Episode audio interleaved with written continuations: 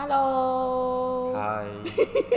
你每次出场的感觉不一样哎、哎你现在就是深夜时分，感觉有一点就是比较我就是且战且走的那种人啊，就是每次都想要试一个新的东西，回去这样回去听的时候就会有，就是找到自己最适合自己的方式。好，所以毕竟欢迎你也录了十几集嘛，我是。应对该差不多了。对，我们还没说我们是哪里，所以那哦我先说一下。大家好，我们这边是 Rolex Academy，然后我们前 二十二十二十几秒前都在两个人在那边闲聊，然后我是苏我苏是，诗诗，不知道大家有没有来听我听了我们一一哎第零集，这这一集应该算第二集，我们是第零集第一集这样子。哦哦，但是上一集一度有觉得比较学识学术，虽然被诗诗就是一直带领到奇妙问题去。大家需要一些插科打诨的时间啊，不然那个你说逼太紧吗？因为我以为你请我来就是这个用意耶，因为科科普的节目就是会需要有一个一庄一写嘛，一个人就负责搞笑，就像搞笑是我的位置哦、啊搞笑是你的位，可是你刚很认真的，就是你之前都很认真的阐述那些很很很博大精深的内容，我是抱着弟子来求教的心情，听起来好是不是就 very sarcastic。这怎么会呢？怎么会呢，？但是呢，话不多说，我们这一集又要回到我们的，也不是又要回到，就是我们想要谈论的一个概念，就是因为我们上一集其实花比较多的时间在讲所谓的供应链嘛，那我们一直在说，就是我们其实就是上中有挂为主，但是其实整体来说，我们就是都有碰这样子。那今天想要讲的一个切入点，其实就是讲素材。素材这个说法其实蛮大的，可是呃，硬要在我们的产业里面，其实当我们讲到素材的时候，你会以什么样的产出品会觉得它是素材？诶、不好意思要离题了，可是素材是不是一个比较日式的讲法？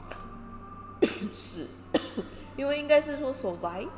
收摘。但是因为那如果中中文使用者比较浅显易懂的，可以立刻联想到的，我跟你讲就，讲布嘛，中国的说法叫材料，材料。对，是哦。然后材哦料里面就有分布、纱线，哦，然后我们一般说的主副料的那个也算材料嘛，就比如说纽扣啊、拉链什么那个也都是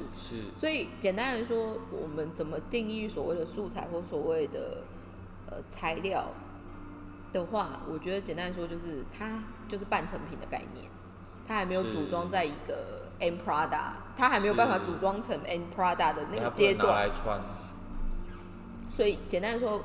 至于我它就是半成品的概念。是那我们一般在讲所谓的呃 material，就是所谓的素材的部分哦。这边要补充，因为我们我们应该在上一集有讲到 raw material 这个关键字。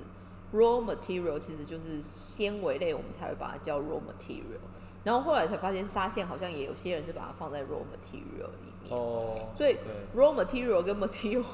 最大的差别，感觉就是像你知道，就是东西是生的还没煮过，到你大概可以看到它是一个什么样的东西的像。那个猪脚肉已经穿烫过这样，之类的，我觉得这个概念好像也不错。但是简单来说，就是因为像棉花纱线，它不是一个成品嘛，是但是布料严格来说就是一个成品，你可以看到它那个样子。那成衣更不用说，它一定就是 M Prada。所以我觉得主要我们在讲 material 的话，大概就是从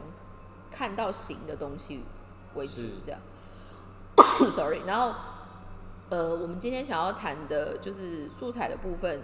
一开始我想要就是先植入性行销一下我们自己，好好，马上就是很需要帮你看时间吗？是不必，因为这边就有 但是效果但是为什么我要特别我想要在这边提起这个东西呢？因为我们一般在讲所谓的呃素材，我们会把它归类到布料。布料来说的话，呃，中国有一个说法叫面料。其实我们最近是 internal 在做一些文宣的时候，我会跟他们讲这个字，我说不能写面料，只能写布料，因为布料是台湾人的说法，对啊，其实面料真的，一讲到面料就听起来好中国哦、它就是中国的说法。可就是没有没有别的意思，但只是就是会觉得离就是有距离的那种感觉。就是用词简字的不同，对可是我跟你讲，现在超多，我下来在台湾遇到非常多厂商都变成说面料了。哦，被被影响，我不知道，所以我们我们我们我们也会常常就是跟工厂在讲的时候，不小心就啊就是讲面料那块面料，对，所以我们我们我们家我们家公司在做自己，我们小 team 自己在做的时候，我们要坚持就继续说布料这个关键。哦，对啊，因为你们就是一个很扎根台湾的企业，我们大家都是台湾台湾，对啊，所以 anyway，所以就是这个。那我们今天要植入 什么？只用植入这个，但今天为什么我们想要讲所谓的？布料这个部分呢，是因为其实我们接下来会在台湾的募资平台泽泽要上所谓的苏文棉的案子，嗯，然后十一月底嘛，呃，我觉得现在最终的调整可能会到十二月初，但是十十一月底就是商品照有一些可能就会 launch 出来这样哦，对，好期待哦。那天好像有看你在社群平台分享。有有，是不是？你去工厂跟他们对，因为我们这次非常的那个过程，因为我们这次非常特别的是，我们这整个就是有 Made in Japan 的制，Made in Japan 供应链，所以你说你的 Made in Japan 是说缝制车缝都是在日本。那布是日本的布，日本。布也是日本的布 ，Pure Made in Japan。天哪！所以我们这个我们这一次做的东西很好玩的是，因为棉花跟纱线是印度，可是从印度出来之后到日本，从织染、织呃织织染、缝制、包装，全部都是 Made in Japan。可是我们为什么反而在？泽泽上面做曝光的原因，是因为我们这时候接我们这次做苏文棉一个很大的 mission 是帮他做 rebranding。我有点忘记我们在第零集是不是有讨论过这个话题？呃，第零集的时候我就一直想要帮我置入性，但是我那时候是说我们之后会，对，你说我们之后会聊，我们之后。我跟他现在讲这一段，还演还演出我当时的别过头去的样子，非常可爱。但是，但重点是呢，呃。如果因为我们我们现在其实除了在我们自己的脸书，就 r o l e s s Studio 的脸书的呃版面上面一直不定期小曝光之外，其实我们现在苏文棉有自己的 Facebook，叫 Suvi Master Blending，真的假的？苏文棉大师特调，你很努力耶。这这什么说法？好奇怪哦！不，就是就是很认真的在做这件事情啊。我们 IG 也有哦，我们 IG 跟 Facebook 都有，快发喽！大家大家赶快打苏文冕大师特调，苏文棉就是苏苏的苏，苏苏是谁啊？就是苏东坡的苏，然后文章的文。所以你在取这个名字的时候有一点私心，因为自己姓苏吗？其实我那时候因为日本都叫苏病苏病。然后是英文的 spelling 是 S U V I N，是，所以我那时候也在思考说，如果我要对华语圈发表的时候，什么样的汉字是我该选的？不能写斯文冕吗？感觉更可是很怪。但是重点是苏文冕的这个三这三个字，你如果现在在台湾的雅虎或者是 Google 搜寻的话，是跑得出来。可是苏文冕现在在台湾。有采用的品牌就是像二十三区，然后一都锦，简单说就是日系的品牌。对，所以为了要把这一个搜寻字串再更强化，基本上我就是采用原本的苏文面这样子，你就是跟一下就对了。对对对，所以我因为因为如果你那你有去注册商标吗？它不用注册商标啊，因为这。哦，因为它它是一个品种，它不是这是一个，除非我要搞得像 Supreme 那样，就是我要去弄成一个很大的 association。哦。但是接下来我们以后，我们未未来就未来是这个方向。我现在其实比较 suffering 的是因为苏文棉的数量真的太少了。哦。它一年整个，我我们现在讲苏文棉主要是呃生长于南印度群岛。南印南印度群岛对，哦南南应该说呃，印度有北跟北印跟南印嘛，那南印度那边就是一个岛状，然后原则上它就是高原的地形，所以它整个气候还有就是整个地势，简单说高原就像什么，就像茶叶，茶叶的一个哦，所以是印度半岛的南边，对对对。那我那个时候其实看到这个也很酷的原因，是因为我那时候一直在想。印度人跟日本人感觉爱修高瓦路伊，就是感觉两边就真的吗？感觉啦，我说乍乍想之下，因为两个性格感觉差很多。跟日本人这么爱吃咖喱啊，不好意思，这是插科打诨的时刻，你继续，你继续。没有，可是后来我反而是因为这个案子，我呃，应该先快速的聊一下，就是这个素材我们会特别来做的原因是，第一个就是有日本搭档存在的关系，然后那个日本搭档就是我从第零集或第一集我们在讲所谓的纤维商社的那个角色里面，其实那个叔叔就是纤维商社的人，可是他现在就已经算是独立做自己的事退休了，对，可是他一直以来就是一直在。打爬行狗吗？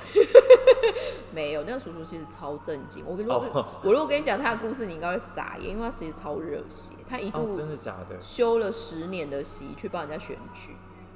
修了十年，就是他十年没有，他十年没有当上班族去帮人家选。那那个人选上了吗？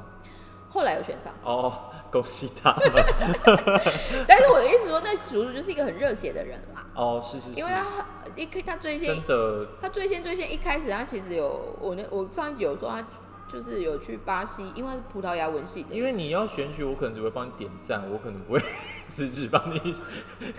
他是一个非常热血的人，可是我在想，他那一个时代应该是有可能达到所谓的泡沫经济的时代，哦，所以应该在经济或者是一些的考量工作是不是？没有，他其实是业界非常强的人物，而且反正他最后为什么会再回到我可以认识他的那一个公司，也是反正三菱就是。特别挖他来就对，嗯，反正就蛮酷的一个。But anyway，那个叔叔呢，他们现在为什么想要做这一个 project 的原因是，呃，我们现在讲名字叫苏文棉大师特调。那苏文棉就是我们原本说南印度群岛那个棉花。那大师是谁呢？大师其实是一个日本人，是一个日本爷爷。那爷爷也是，他一直也是萨拉利嘛，就是他在做上班族时代的时候，他就一直负责就是苏文棉的呃生产跟配棉。因为在我们棉纺的体系里面，影影响所谓纱线的品质好的话，其实就是像调配的。那调配的好处其实就是在于你的产量的最好的效率跟最稳定的品质。是我这我这句话其实是我之前在台源上班的时候，我记得我老板那时候一刚开始跟我讲，他说，呃，纱线最重要的一件事情叫做品质，是，然后稳定的品质才是最好的品质，是。那这个的差异是什么？就像说，如果你今天因为原料好，因为以我们棉纺来说，它是天然的东西，那每一年因为品质的好坏，有可能是因为天然天然的影响。那举例来说，如果今年虫害比较多，其实它可能黄点或黑点就会比较多。那如果比如说去年的状况特别好，可能整个白度或者就是整个呃光泽比较好。可是这种天然的东西，如果你没有事先做一个调配，你可能。年初很好，可是到年尾可能就会开始参差不齐，因为你把好的都配完，所以整个的很稳定品质的一个调配，其实就是配棉的 know how 这样。是，嗯，所以我们这次为什么叫苏文棉大师特调？就是苏文棉大师就是我们刚刚说的那个叔叔，他就是四十年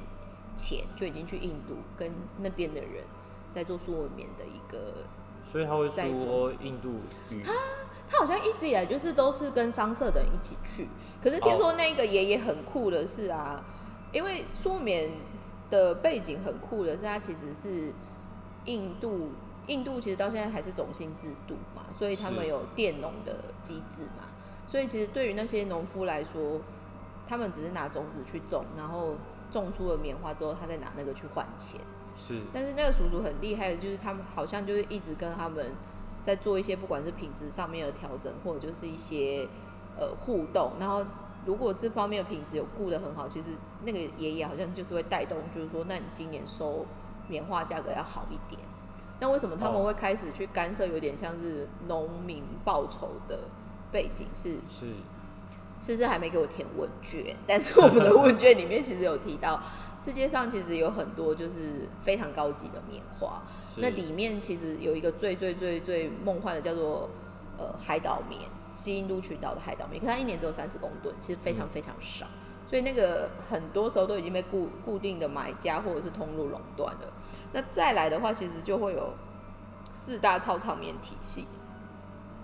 四大超长棉体系里面。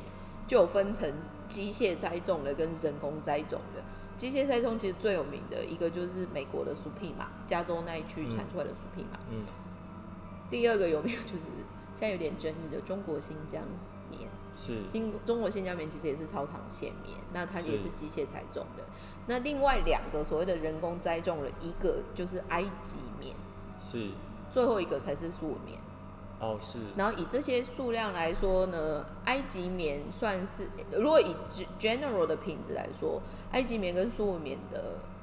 呃，不管是纤维长度，或者是整个强度，或者是光泽，其实它的等级是最好的。是，可是埃及棉里面其实比较酷的，最酷最酷的一个东西叫埃及 Giza 四十五，我不知道你大家有没有听过，但是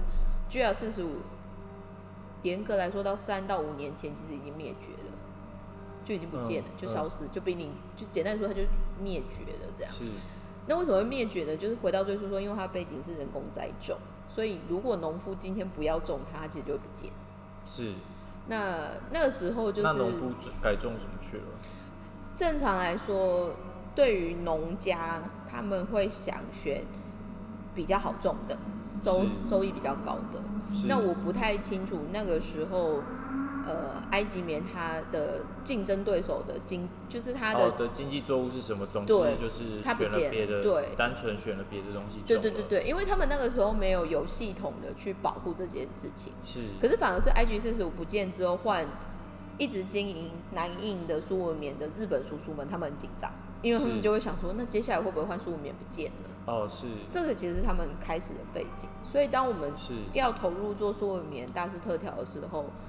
那个时候有一个很大的宗旨，就是保育种子计划。嗯，那其实大家可能会没有想到的是，棉花不是白白的那个一朵这样子吗？嗯，但是大家有想过，棉花的那个白白的那一朵啊，它是什么东西？你觉得它是种子，还是果实，还是花？我不知道哎，果实吧？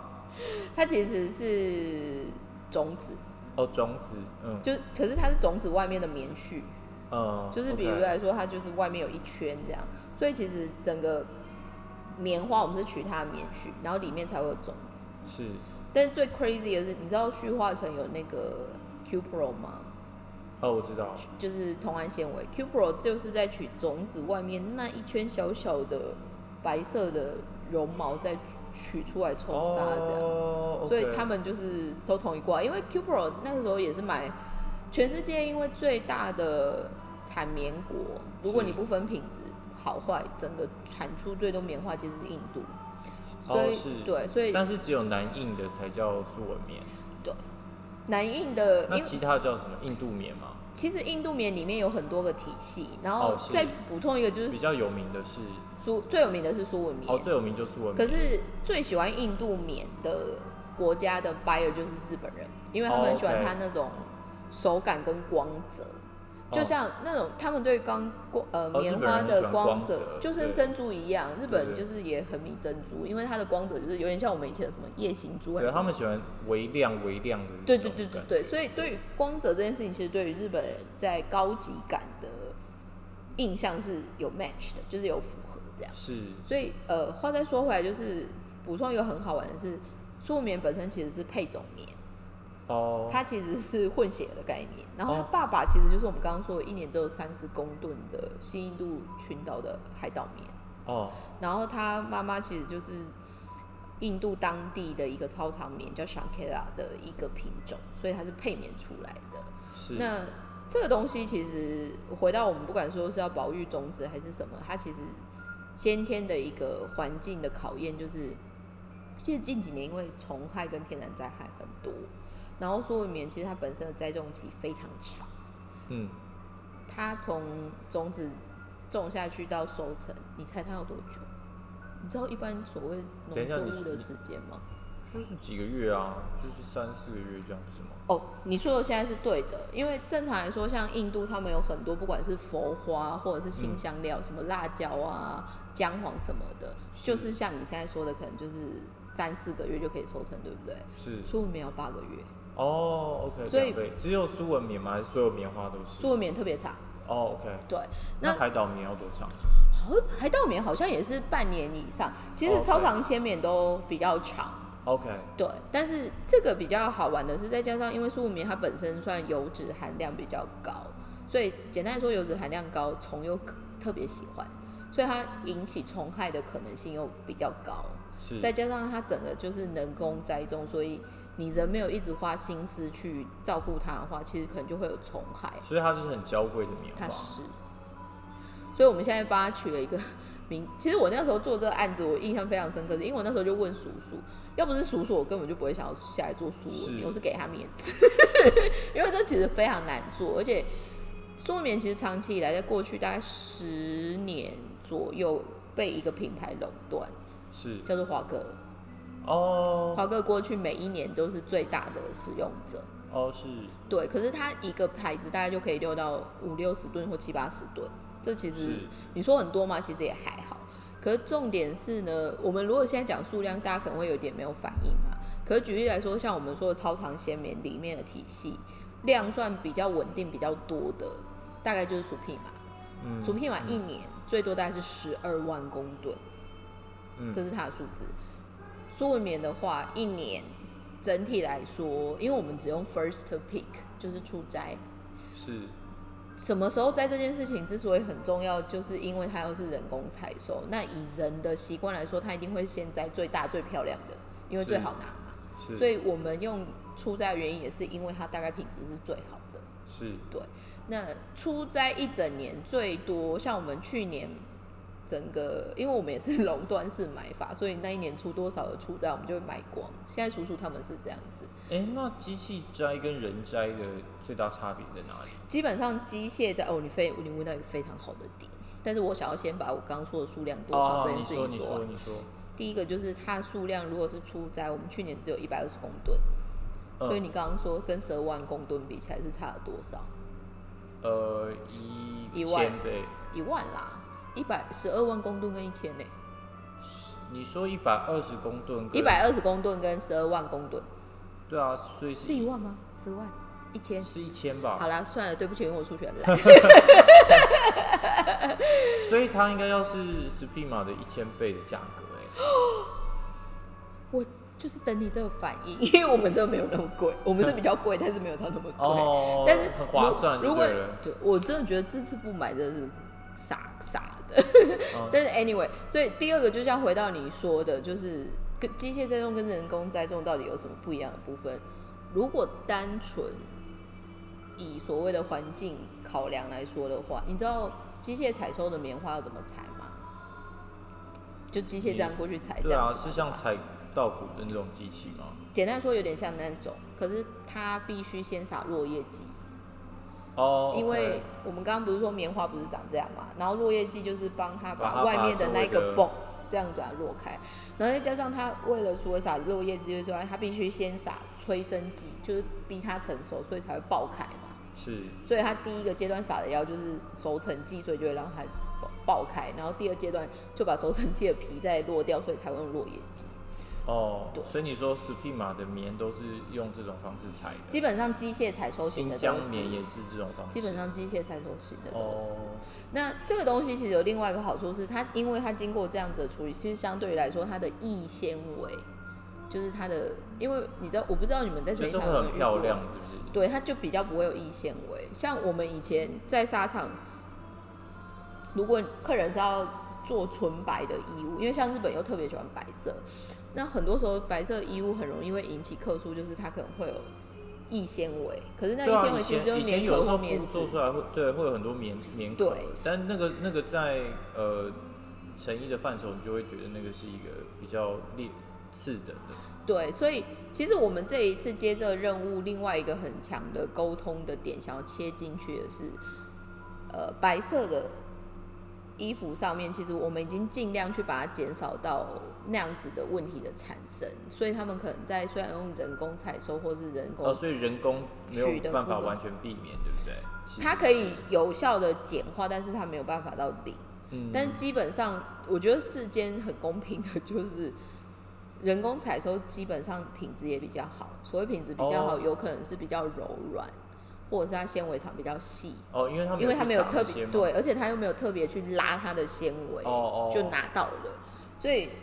可是这个另外一个负面，就是另外一个比较也不知道负面，但是另外一个必然存在，就是说它易纤维会存在这件事情。哦，可是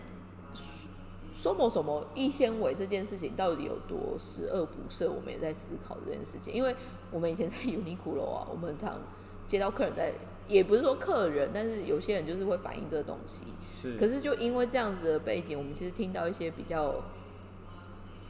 忧伤的故事，是比如说成衣厂阶段或者是商社阶段，他们可能就看到那个布上面有那个点，可是他们也没有想说要去跟品牌沟通。就会直接说你就退回去，所以其实以前有一些比较暗黑的故事，就是 可能有布厂赔不了就自杀还是怎么样。哦。所以我们一直有在想说，这个东西其实不是不好，它只是它的一个样貌的感觉。嗯。因为它就是。但我刚我呃这有又又不小心跳，但是因为我刚刚一直很很在想说，因为你说会撒落叶剂，然后什么催生剂，可是这些剂会残留在纤维上吗？基本上呢，不会残留到纤维上，但是会残留在土地。还有就是对于耕种的人的身体比较不好。哦，但反正是机器在。哦，好了好了，没事。但是简单来说，基本上你撒的那个东西，就像以前寒战的时候，不是撒落叶剂有很大问题吗？嗯，越战越战。哦，越战，sorry，越战的时候不就是有那样子的问题吗？所以你让自然的东西发生脱落，就跟你去打化疗一样，它一定不会是。强就是药效很低的东西，是，所以这个东西到底 yes or no，我我不太能多说什么，可是我只能告诉你说，那一个系统的做法会有这样子的做法。所以其实苏文棉有，就是里面有掺杂一些棉壳的现象是自然的，但是你们反而是觉得这件事情是值得被。称颂的，因为他没有经过那些。我我觉得，我觉得我们不会想说要要做到到称颂这么夸张的做法。可是那个时候，其实我我我必须说，我觉得跟我一起合作的商社叔叔他们其实很诚实的在做这个案子，所以他一开始就跟我说，这个沟通你可能要思考一下。但是他也觉得说，这个东西到底有没有到不完美，他其实也很 confusing。是，那我们那时候发现一个很很有意思的情况，也不是说有意思，但是真的发生的情况就是，他们说，在过去大概十年到十五年之前，这样子的问题，所谓白衣服上面这些小棉壳或者是这些问题，有特别挑出来被 feedback 的情况，其实没有那么多。但是就在过去的十到十五年里面，好像变成是一个十恶不赦的东西。可是想一想，因为你就是用天然的纤维，它本来就是有可能有它的那一些样貌，因为一点天然呢。嗯。但是我们后来在更细部的追究说，那为什么有这样子的事情发生？就是因为过去十到十五年，像 Uniqlo 那样子的 fast fashion 起来了，嗯，那很多 apparel 其实就没有饭吃，或者就是生意就变烂，嗯，所以他们其实就会特别用这样子去做文章，所以他才会带出我刚刚说，可能有些布厂或成衣厂。赔不了，受不了，可能就我那天好像比较黑暗的。我我之前不知道跟谁聊，他说因为日本比较早去去探索这些所谓的低价，比如说像什么大创啊，然后伊德利亚，然后成衣就是 Uni Uniqlo 跟 GU 嘛。然后但是他说就是就是有一个现象很妙是，消费者反而对于这样子的品牌的品质要求会格外的高。反而你花，你就等于你花很小的钱，很少的钱去买了这样子的产品，但是你会很很苛求它的品质，就是它一定不能有任何瑕疵。但是你如果呃花两三倍的钱去买一个比较贵、比较高级的产品，你可能不见得会这么去看那么细。所以也许是消费族群也有不一样啦。但是之前像我们在工作的时候，觉得蛮有趣的是去看那些品牌的那个客数。就是就是，的确，如果是便宜的品牌，他们的客数会相对特别多，所以可能是有一点。我觉得还有另外一个原因，就是当当他是平价品牌的时候，因为他入手的门槛比较低，所以比如说他一年接的客人，可能他随便一间就一千万个客人，那跟你比如说比较高价一点点、中高价位的客人，他可能怎么接就是十几万个人，所以或许一样的客。客户抱怨，其实就是当你人多的时候，你就会觉得好像很多人都在讲这件事情，有可能只是因为他的消费者基数就比较大。而且跟我觉得我觉得可能便宜自然就会跟品质不好联想在一起，嗯嗯嗯，然后所以这些消费者在买这些品牌的就会就会对就会看得更仔细，就说哦，你看果然你们品质不好。然后所以所以其实当初 Uniqlo 它不是就是有一点想要打破便宜等于品质不好的这个这个概念，才创立这个品牌嘛？也许就是在这个时候，像你刚提到那些稻壳的稻壳棉壳的问题就其实这个部分呢，呃，我我我觉得回到最初，其实出名的故事还有很多很多可以说，但是今天这一个部分，我想要特别讲到就是它的特质的一个部分，就是嗯，我觉得我们这次其实算对除了天然，还有就是比如说保保育对环境友种子善的部分，然后还有就是因为我们现在付农夫很多钱，我们之所以想要做这一个产量案子低的另外一个原因，就是其实我们这次在泽泽上面会打一个很，我觉得我个人觉得还蛮 touching 的诉求，就是我我们我们把它称呼为它是二零二零年来自于纺织界之人的一个礼物。第一个是因为二零二零年其实是很辛苦的一个年，然后再来的话，这个产业在包括之前的 fast fashion，或者是这一次因为疫情，很多店都直接关起来，你就没有办法卖，所以库存很高什么的，有的没的。其实我觉得这个产业之后或从过去一直以来，大概做生意就会越来越难。那我们其实，在做苏文棉的，当我们在跟设计师或者是跟品牌做 presentation，让我印象深刻的一个部分就是，很多设计师告诉我们说，他觉得这个品质很好，或者就是他觉得有这样子的触感，真的非常的特别。因为苏文棉是怎么样？苏文棉就是，我记得我有拿给你摸过，但是它的概念就像是纯棉，可能摸起来像蚕丝，或者是纯棉摸起来像 rayon 就很滑这样。那那个触感其实是非常特殊的感受，可是这样子的东西，反而设计师告诉我们说，你的东西很好，可是消费者不懂，或者就是这个市场不需要。所以，当我们决定为什么想要做所谓的 crowdfunding 的这个 channel，至于我们，那就是一个挑战。挑战就是说，话说真的是世间消费者不需要这个东西吗？或者是大家先去设出了那个门槛，所以没有让消费者有知的权益或者是感受的权益的这个部分，其实是我们想要做的一个在沟通上面的挑战。但是另外一个部分就是，长期以来所谓素材教育或者是素材认知这件事情，就像我们刚刚开录之前，你原本有分享，就是说这一波疫情之后，其实大家对于抗菌或者是一些特殊的机能，会变成是一个主要的诉求。可是你如果去细看它的背景跟它的原理之后，其实我们很多时候都会偷偷的笑一下，说：“哎、这个也算吗？”嗯所以简单来说，素材的行销，还有就是所谓教育的一个沟通手法，到后面我觉得其实就是一个单纯只是快速的卖出东西的一个 catchphrase 这样。嗯那我觉得无可厚非，因为大家都要做生意。可是当我们自己在经营做所谓苏五棉的 project 的时候，我们其实是会想要做一些比较细腻的沟你想通。卖好东西，你想要对环境友善，我想要做付农夫多一点钱，我想要做，偶尔做一点，虽然是衣服，但是可以让这个产业或者是让这个世界快乐一点的事。是。因为在过去太多就是在说 fast fashion，就是破坏地球、污染地球、童工、压榨劳工，所以就像你刚刚的反应，就是说，呃，你们要 made in Japan，你知道为什么我们这次必须选用 made in Japan 吗？因为所有棉叔叔们，他给我的条件，是。他不希望我卖纱线，他希望就是做到布，甚至做到成衣卖出去，因为他跟我说，他觉得只有这样做，日本的供应链才有饭吃。你们木管的形式是用那个成品的形式嘛？就等于你在这个平台上推出的是衣服，其实基本上呢，我们在平台现在有在考虑有两个方向，因为我们其实现在同时在做 D to C，就是 Direct to Consumer 的部分的话，就会是成品的部分。但另外我们也在做 B to B 的布局，所以的确也有。卖布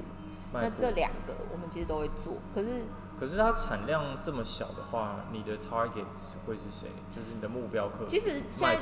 其实现在至于我们，我们因为说穿了它的单价也不便宜，是所以我们希望是找愿意跟我们一起说故事的人，而不是单纯只是买了像哦暴发户买了就走了那种，不是是。那还有另外一个部分是，其实我们这次的募资的整个方案跟呃近中远计划意外的蛮完整的，啊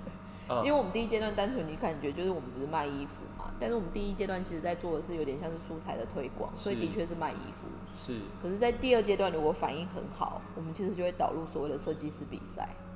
因为我们想要做产品的优化。是。不管是版型设计上面做所谓的设计师比赛的投入，但是相反的，前几名的设计师所设计的东西，我们其实会考虑借由一样是募资平台的这个管道或者其他管道，我们想要做量产。哦，你帮他量产，对，我们会做量产，然后一起进行贩售这件事情。所以他不用付钱，你就可以就是帮他找工厂基本上我们会帮他做供应品链的一个协调，协调，就是我们会帮他做整个供应链的连接跟安排。是然后让他到所谓的呃真的小量产这个东西。Made in Japan 对不对？不，我现在还在评估，因为说穿了，我们为什么会分成一二三阶段？因为我们第三阶段，我们其实是想要打造出新的设计师的跨境的商店，因为我们发现现在很多设计师，呃，他们要对于卖东西这件事情是很 suffering 的，是。那我们是希望借由这样子一二三阶段，来做出一个我们觉得的产业的循环。所谓的产业循环，就是你的素材的认知，还有你对于素材的选择拉高了，好一点。那第二阶段我们投入的其实就是优化，有它的设计跟版型。接下来第三阶段就是，其实我们会希望终归大家还是有可以获得所谓的循环经济，所以卖这件事情很重要。所以至于我们素未免，它就是一个 one of the model，可是我们希望它是每一年都可以做的东西，然后是都是第二阶段的设计师的比赛，我们其实会比较 focus 在所谓的新锐设计师，或甚至于是是设计学校的学生，因为我们希望让他们是有机会借由这一个呃机会，就有可能可以去尝试用服装先打造出他自己的第一桶金。但坦白说，我们那个阶段来报名的设计师不能只是来报名，我们可能也会安排有点像是课程的东西，他们也必须要学习。因为我觉得现在设计师给的环境很多时候资讯或者就是整个 schedule 上面很急就章，是，所以我现在其实也听很多设计师，他们就会去报各式各样的比赛，可是是可能就为了比如说三万五五万的一个奖金就去了，可是那个东西对于他的职涯到底有没有帮助，对于他的品牌有没有帮助，其实就是一个问号。对，但他可能很需要付那个月房租啊。我觉得那个没有，那个我不会觉得是 对跟别的意思，你可。以继续讲你要讲的。没有没有没有，我觉得那个没有一个对跟错，但是至于我，如果你真的打算你的人生要做服装设计师，是你不能那么浅。OK，对，不能只看到眼前的房租。基本上啊，说真的，如果你有眼前的房租，我会劝你不要再做设计师了，因为他这在台湾就很难做、啊。I'm serious。对，但是第三阶段为什么我们想要拉到这样子是？回到最初说，我觉得现在包括像台湾的平口，或者是虾皮，或者是自有品牌，很多时候其实消费者他们可能是支持这个设计师，或者是就是刚好看到什么的。可是其实对，如果我是消费者，我现在很我自己回台湾，其实很不会买台湾的衣服类的东西是。哦，第一个料子我不太确定对不对，然后做工也是，嗯，因为台湾现在 你应该知道我们在台湾弄了一个布料方舟，就是是我们弄了一个布料展示间的最简单的原因，就是因为台湾现在真的大家用的布都好不妙哦，就是实话怎讲？quality quality 很参差不齐。我我我没有要开战的意思，我没有没有没有没。有，我只是单纯问说听众有一些哦，但是我可以直接跟你说，你们现在用的布比 Zara 还要烂，在想什么？，Oh my it said it，I don't care. That's why I say it's the truth. 但是为什么我们会这种感觉是？因为我就是实际会去摸料子的人。OK，那如果你今天是独立设计师，你可能用，因为我我们我们在开方舟的时候，我们其实有遇到有设计师，他告诉我说他只能买一百五十块台币的布，是但是你最终终端一商品可百五能卖出台币一码嘛？对，所以是三三块美金，哦，但是比 maybe 比你们之前用的价格算高了吗？我我我 no comment，我我现在假装自己是外国人。但但是你要你要去理解的是，因为你们以前的量很大，你们可能可以做三块钱，其实蛮像 Zara 的价钱啊。I told you that's why I say，、但是快 但是当你今天是独立设计师，或者是你是要打一个设计师品牌的时候，是你 maybe 你的你的 design 很 creative，但是你的料子如果洗两三次就烂掉了呢？但因为老实说，我觉得我我的想法是，如果我是我自己要创一个品牌的话，因为你今你你又不是一开始就，因为你一定是做一个呃比较酷、比较有自己个性的嗯东西嘛，你不是你不可能一开始就说我要大量投进去，所以当你今天量小的时候，其实你的布价根本不是重点哎、你宁可那个是很贵的，就是好一点、好一点、贵一点的布。Speak out，就是你如果，因为你如果还是执着在说啊，我要用便宜的布，我的定价才不会低的话，这到最后，我觉得你的客人只会买到一个很贵的衣服，但是布很烂。因为因为你自己要做品牌，你的东西一定要卖很贵啊，就是你你的成本，你自己的营运成本是很高的。所以其实呃，这个反而是因为我们方舟算是正式开了第五个月，快第六个月，然后大概从零开始累积进来的会员大概已经七十几组，但是以他们实际回头的话，我们其实累积了大概快两百次的访客这样子。哦哦对哦，，然后这个数字其实我觉得就一个人会回去三次，欸两到三次，这个数字还蛮不错的耶，因为你才七七月是不是？我算六月底开始哦，六月底开对始。可是我觉得非常，其实这个东西我们还有另外一个弹数没有说出来，进来要付钱，我哦们一个人有收钱的。哦，那坦白说，这就点出了一个事实，就是说，他虽然是这样子那个办公室的，要租金啊。对，还有重点是他这一个。除了那个部分之外，还有一个很实在的是，如果我没有用这样子的，这个这个我们先撇开，但是重点是，如果我没有用这样子的经营模式去 support 的话，我可能一季就会想要退出台湾市场，因为台湾市场对于素材的鉴赏力或者是在意度，说真的还是不太够的。我不好意思，我这个面对广大的听众朋友，我没有办法站在你这里，呃没关系，你继续，没有没有您继没有没有续。没有，但是这 这个东西不是只有我说，而是是因为就有设计师来了嘛，然后他们就说，可是我后来说，哎、你们怎么会这样？他就说，因为我们要就是只能去永乐市场买，要就是只能去壁画街买。我们家选进来的布可能有个高，你我刚刚讲的那几个棉花全部都有，也有蚕丝，也有 cashmere。你想得到，我最妙的，我甚至有百分之百羊毛的牛仔。哦，很酷哎。我们 only get the good things，所以我我甚至连羊那个百分百羊毛的牛仔的产地是日本吗？日本哦我现在那个空间，我其实选了九十间以上的厂，是有七千多块的布，是所以它其实对于设计师来说，如果你之前告诉我说，因为你找不到好东西，所以你可能先 compromise 去做这个，就是去做这个选择或采购，那我觉得可以理解。是，但是如果我们，因为我们默默也大概生存了半年，然后很多其实口口耳相传来的，然后我印象非常深刻的是，我们其实已经集结到设计师从 Parson、FIT、Saint Martin，然后文化，然后意大利的那个马格罗尼也嗯，世有，界最好的学校，然后巴黎巴黎有两三个回来，所以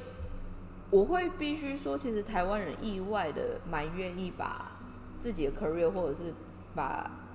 求学这个经验，其实是想要去国外念 fashion design，但是当他们回来台湾，却发现可能连素材选择都是这么辛苦的话，因为有设计师跟我们说，他们去买布的时候，他们其实我不知道你有没有去过永乐市场买布，嗯，可基本我很上就是喜欢啊，没有没有，我的意思是说，它就是一个 open 的 space，所以你要自己找。对，但是当你很急的需要有一些概念，或者是你要更有系统的，因为我们现在设计师，他们很常会拿一个照片给我们一个灵感。其实人家说就像 moon ball，所以他就问你说最符合我 moon ball 的布料是什么？嗯嗯的这个东西，他去永乐很难，但是我们家就可以。那你们是有，就是你们的陈列方式是怎样？你们是有，比如说小布块，然后类似一个我们有布卡的，可以让你然后选。就像你知道，你有看过龙定他们的布吗？他们就是一块大布下面有很多很多的小方格。哦，他是他是他他们龙定很有名，是他们一个、诶它就是一个 swatch 了 card，然后下面会有很多不同的嘛，然后对对对对对对下面那些都是它颜色啊。对对对对对。然后那些颜色应该就是基本上都会有现成的布是可以对，所以其实我们我们家的整个为什么我们家会到九十间的原因是我们其实有一半是 stock company，我们大概我们不只是一半，我们大概六到七成其实 stock company，所以就是你就算买三米五米少的，我们还是会对应，是这样子。哦，你说因为都有现现成的对库存，因为其实对于就算买三到五，因为你打一件衣服大概就五米，最最少、最少其实三米就可以了，是但是三米五米你就可以搞不好打一件半或两件，所以我们其实在这样子的对应是打有样的话啦，对，那大货的话就是另外再说嘛，就是看你要叫几只，我们就另外再说。但是台湾的设计师，哦因为我们现在实际交手，大概叫个一百米、两百米就还不错了，是这样嗯子。对啊对啊，对所以这个东西我们剩下来的所谓的 maker 才会是呃比较白欧的，那我们就是以实际的状况去推荐这样子。所以今天刚好，今天不知道为什么默默置入了就是素棉跟所谓的布料方舟，但简单来说，我们为什么想要讲素材的这个关键，就是呃，我觉得布料其实是设计或者是服装里面一个很大的灵魂，因为我举举例来说好了，以成衣厂的角度来说，布料是不是算是全部里面占的成本最高的？算是主角嘛还好，嗯，我想一想哦，我想一想这个问题再回答你。因为我想，因为我想，我我举例来说，如果我问我的设计师的朋友们，他们说布料的话，其实会占到他们整件的出厂价好一点的，可能就是四成到五成。嗯，比较黑心一点的 global company，像 L 牌的牛仔裤好了，L 牌牛仔裤什么什么？，L 牌牛仔裤的话不能超过，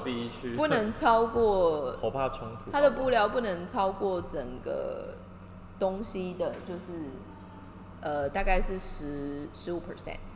哦，OK。所以十五 percent。你说原，你说那个成本是不是？是是是，是成本还是只有布？十五 percent。成本里面十五 percent 以下是布料，OK，嗯，不，哎、应该是说不是只有布料，而是布料跟比如说扣子啊、拉链什么的，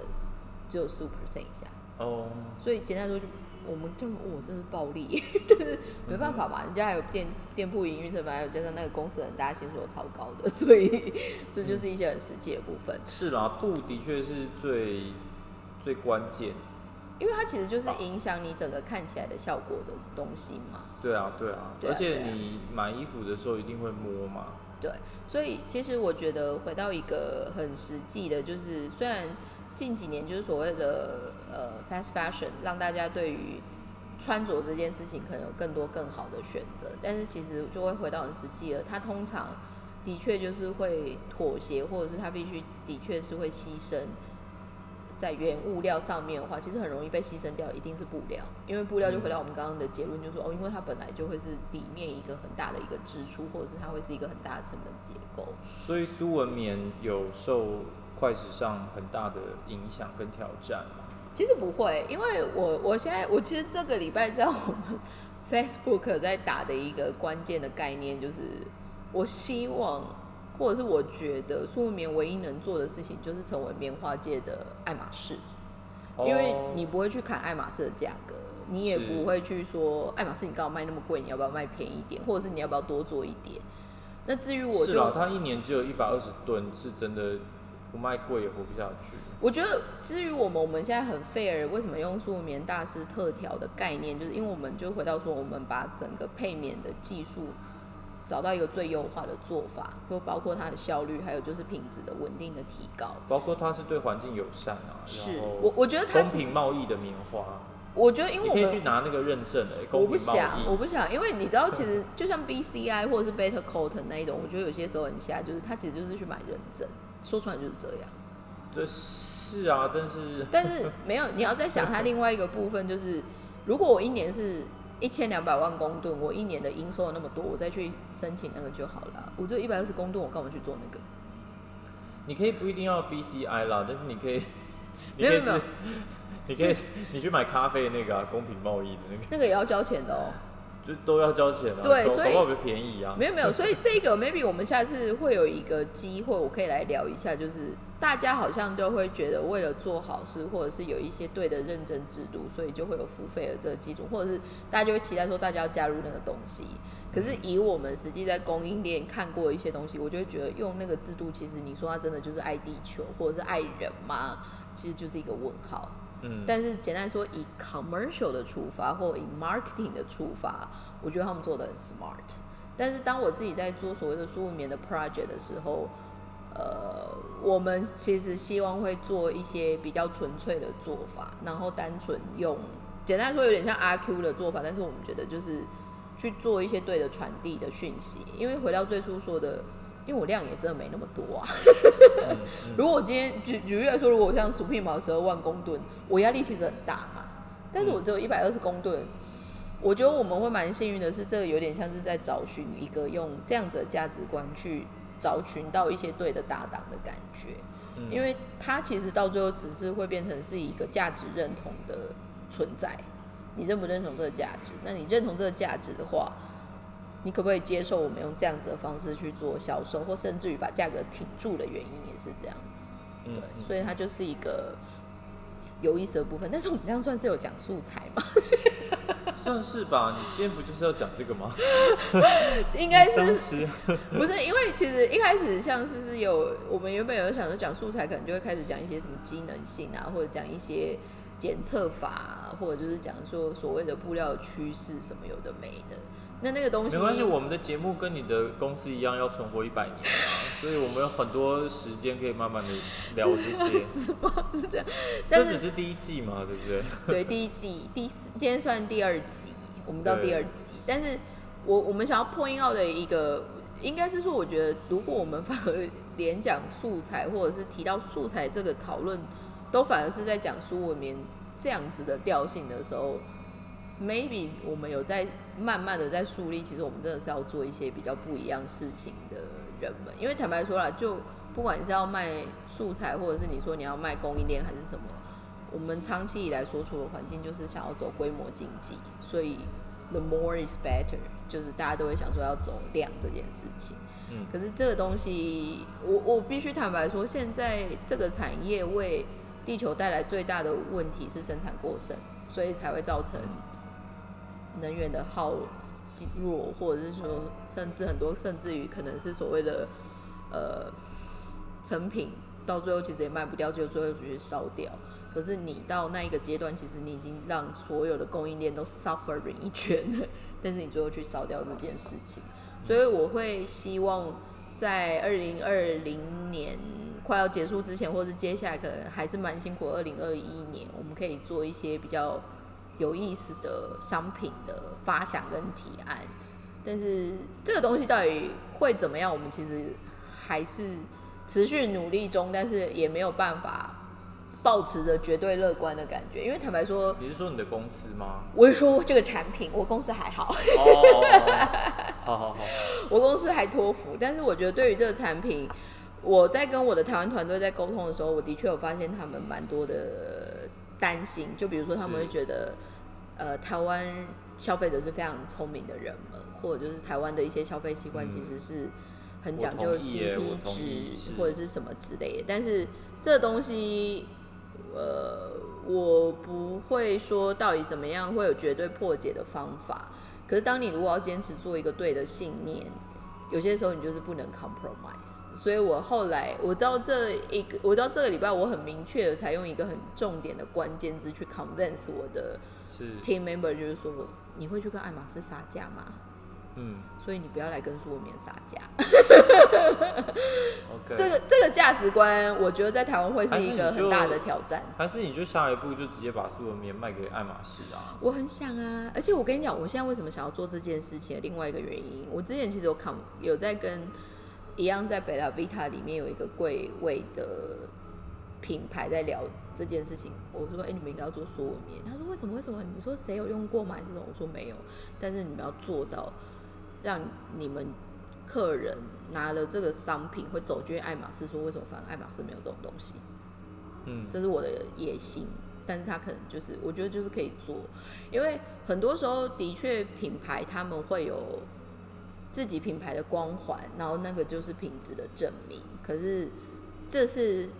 这次我们做这个案子，其实很大的一个好玩的点，就是我们会把全部的 credit 或者是我们想做的事情，反而是由素材这个部分出发。因为多数我觉得成功的商品，很多时候其实就是会回到成品，或者是所谓的品牌的部分。那这个反而是我们现在在这个阶段想要做的一个不同的挑战。因为说出来就回到很实际的嘛，很多品牌或者就是很多通路，其实他们现在也有一定的包袱，所以他们也没有办法马上说哦，你这个可能换成这个，我一下子就要涨了五倍，消费者会受不了，干嘛？所以在这一个前提之下，我们想要找到一个比较有趣的平衡，会是这样子。嗯，还有问题吗？呃，其他的问题就留给听众在这一则下面留言吧。我我我我们我们今天这样子会算很 aggressive 吗？应该还好吧。我呃，你刚刚你刚刚跟不关我的事啊。我他撇很开，我我是在只是在那边给我装没事。我最喜欢永乐市场了。我跟你讲，他就是孬，因为你看他乱买的东西，你就知道说他根本就是 care 素材的人在那边演。我我是啊，但是没有啦，其实至于但我我也爱买 Levi。我我会我会必须说，我觉得很多时代背景或者是很多选择，它其实存在就是有它的理由跟它的必须性。是可是我也不会特别就是说它就是该消失，或者是它就是不行。是但我们能做，就是我一直在说，我们公司想做，或者是我们期待自己能做到，就是我们可以提供不同的为选择印度。农民立命。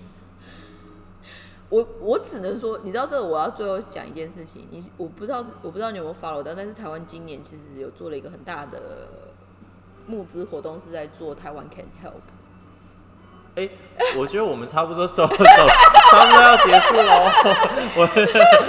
他很怕，他很怕我会讲，他很怕我会讲一些比较尖锐的话我。们就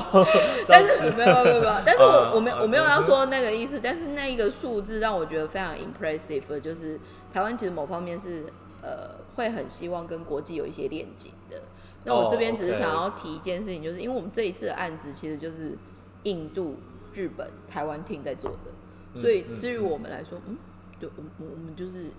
在寻求一个国际合作的关系，跟如果可以 build out 这一个啦，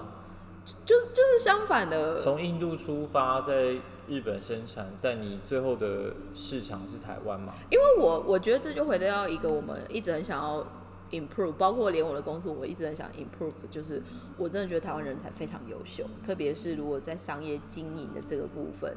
台湾人才不管是你的员工都格外优秀哎、啊，他们他们可能要冒冷汗，想说不知道接下来有什么考验回来这样子。你可以赶快下下几集就连线啊！我多想念狗狗啊！你只是想要就是呼唤它出来吧？对，那我会跟他说那个毕竟他也是金牛座的，那我要我要 hashtag 他的狗狗有人点厉害。逼迫他听完这一集。诗诗诗跟狗狗的相遇，但是对，所以这个东西我觉得就是回到最初说的，做这案子对我们来说意义很深远是这样，但是我们到目前还是没有百分之百的自信，就是说哎一定能做好它什么，但是我们会很尽力的去做，这是我们嗯，你们相信他，也觉得他酷，也觉得他值得的话，就去做啊。不成功也，起码你们做了这件事情。对，所以至于我们，呃，我觉得这是一个很刺激的挑战。然后刚开始目前还是觉得压力有点大，但是相反，我们有转化成就是在 enjoy 这个 moment，因为这其实想一想就很酷啊。因为就像你刚刚就会说，嗯，Made in Japan。Made in Japan，哎、m a d e in Japan。如果你现在看一些数据，我不是上次有借你一本书嘛？它后面其实有提到，现在的纯日本制的衣服，可能日本市场上还不到零点零五趴吗？还是五嗯趴？我有点忘了。嗯所以除了这个棉花可能会有消失的危机，连日本制的供应链其实都有消失的危机。我觉得这是一个很有意思的挑战。嗯嗯嗯，对，所以我们今天这一集主要就讲到这边。我们这边真的是史上最强的植入性行销。对啊，办公室都关灯嘞，准备要想说这两个人怎么还不滚？对，但是我们要抽团了，所以今谢谢大家今天来听一下我们的 Rolex Academy。然后我们希望就是维护维持着还是每周上一次的做法这样。好啊，好啊然后这边是叔叔，我是诗诗，谢谢大家聆听我们今天的频道哦。然后我们还是要说一下，你就是我们说的那个结语，对不对？我们希望这个频道就是呃，可以让这是你刚想出来的吗？没有啊，我就是想说可以 keep 这一个，哦因为我很喜欢好哦，因为我后来发现我的那个 conclusion 很像我会在 Facebook 发言的东西。真的假的？嗯，我很多哦文章其实就会说，那老板，老板来说，也没有啦。但是我的我们就是我只是客座。我其实很就是很希望说，借由知道我们，或者是听到我们，或者是认识我们，都会默默觉得，就是在这个产业工作，其实是还是有很多很幸福的事情存在。呃，这个结语太棒了。哦，真的吗？听到第二集，听到、这个你感觉好敷衍可是我是认真的啊，我是认真的，大家都以为我关枪，但我是认真的。哎、我们超过一小时哎、好对，了所以我们要关了，拜拜拜。拜